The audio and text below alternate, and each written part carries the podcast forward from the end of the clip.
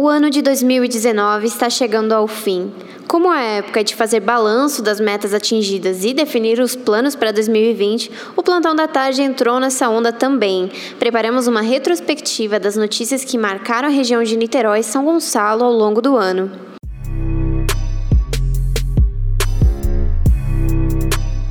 A primeira parte da retrospectiva está disponível nas plataformas de áudio este é o Plantão da Tarde, o podcast do Plantão em Foco.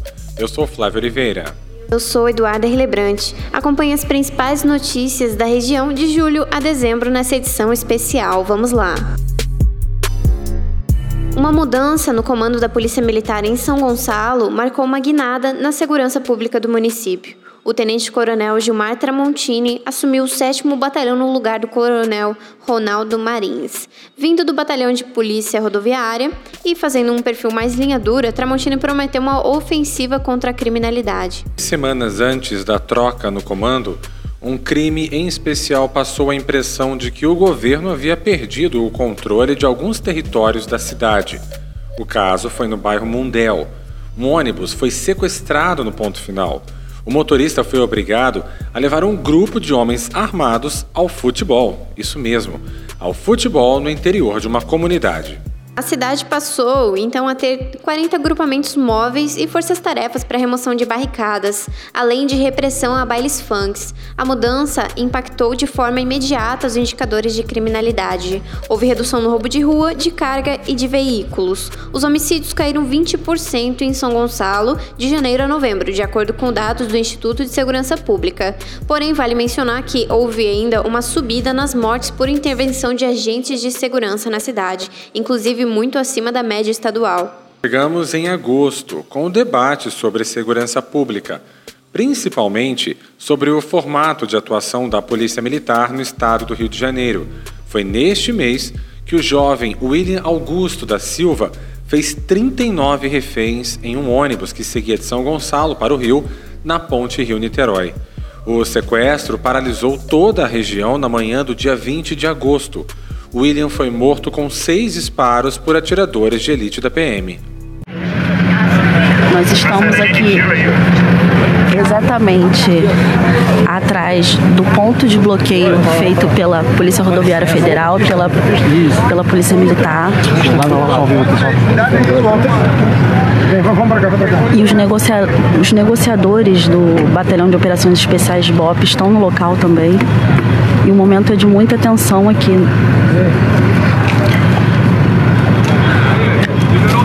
Importante ressaltar que a ponte está totalmente fechada nos dois sentidos e o trânsito nos acessos para a ponte estão totalmente congestionados. Foram horas de tensão, a equipe do Plantão em Foco estava no local e observou todo o desdobramento desse caso. Foi um caso muito emblemático por diversas razões. Uma delas é que, assim que o sequestrador foi morto, o governador Wilson Witzel desceu de helicóptero fazendo gestos de comemoração. E vamos a setembro, quando um tiroteio na zona norte de Niterói chamou a atenção para o perigo das perseguições entre policiais e criminosos. Na tarde do dia 2, bandidos armados com um fuzil tentaram escapar em um carro roubado pela Alameda São Boaventura. O carro em questão foi identificado pelo cercamento eletrônico de Niterói. Dois criminosos e um policial foram baleados. O CISP, o Centro Integrado de Segurança Pública, informou sobre o veículo roubado saindo da João Brasil no sentido Caramujo, na Alameda São Boaventura, que é o local onde nós estamos. E aí os policiais fizeram esse cerco, possivelmente é, os criminosos foram baleados, uma vez que eles reagiram ao notar a presença da polícia e, segundo a polícia também, eles estavam é, fortemente armados aí, pelo menos duas pistolas e também um fuzil. Esta foi uma de uma série de perseguições do programa Niterói Presente, em que houve trocas de tiros em vias movimentadas de Niterói. Vamos recuperar outros casos. Em abril, uma jovem de 22 anos foi atingida por bala perdida em uma perseguição similar também na Alameda São Boaventura, no Fonseca. Além dela, uma idosa e um policial foram atingidos. Ela morreu cerca de seis meses depois desse caso. Na época, a perseguição tentou abordar homens que estavam assaltando na via. O saldo foi de três mortos. Em agosto, Houve também outra perseguição com vítimas que não estavam envolvidas na ocorrência. Um vendedor foi atingido em uma perseguição na frente de um shopping no centro de Niterói. Outra pedestre foi atingida, mas sobreviveu. Um criminoso foi morto e outro baleado na mesma ação.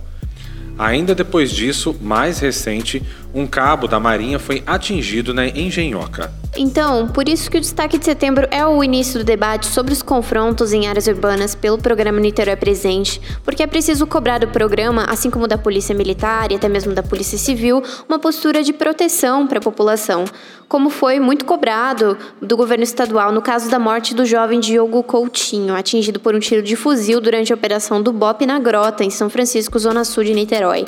Esse caso ocorreu em agosto e causou muita mobilização, muitos protestos em toda a cidade caso muito controverso, por sinal, uma vez que inicialmente ainda não tinha uma informação da perícia de balística e falava-se muito sobre a possibilidade dos próprios traficantes terem eh, sido os responsáveis pela morte desse jogador.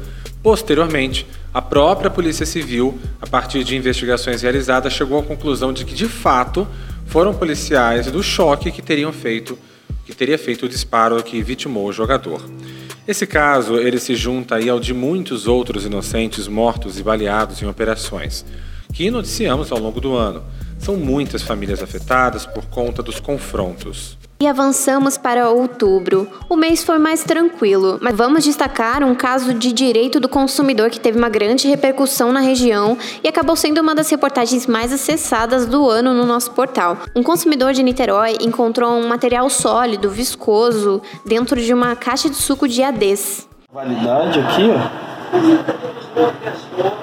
Acabei de abrir, senti que estava inchado Joguei o suco todinho fora. Aí vi que tinha alguma coisa estranha. Pois é, é algo que acontece com frequência, né? inclusive já pode ter acontecido aí na sua casa.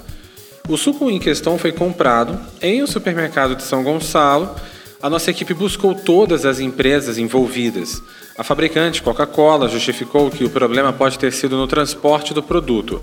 Já o mercado se defendeu, alegando que o transporte foi feito nos padrões de qualidade.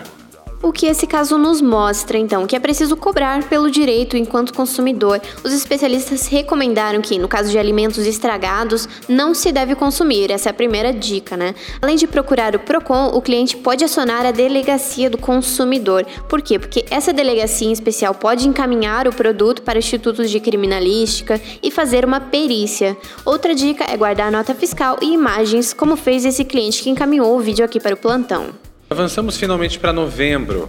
O caso foi recente, mas merece menção aqui no plantão da tarde.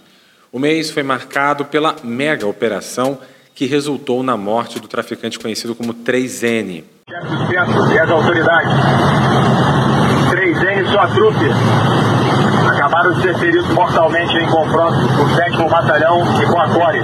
Ele foi morto no dia 26 em um sítio luxuoso em Cabuçu, Itaboraí. Os comparsas DG da Vovó e outros dois criminosos não identificados morreram também nessa ação. 3N era tido como líder do roubo de cargas no Salgueiro, que fica às margens da BR-101 em São Gonçalo. Os assaltos nesse trecho nos últimos anos fizeram o custo das transportadoras aumentar muito para o Rio de Janeiro. E para terminar o ano em clima positivo, vamos lembrar agora do destaque de dezembro. Não foi exatamente na região, mas marcou o ano de muitos torcedores em Niterói, São Gonçalo e Maricá. Com Pinola Júnior, Gabriel com Pinola, olha o Gabigol,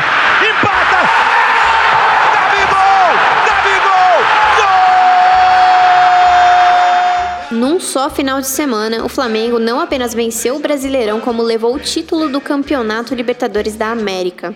A festa foi generalizada. Em Niterói, a comemoração se concentrou na praia de São Francisco, onde uma multidão se reuniu para acompanhar também o show de aniversário da cidade.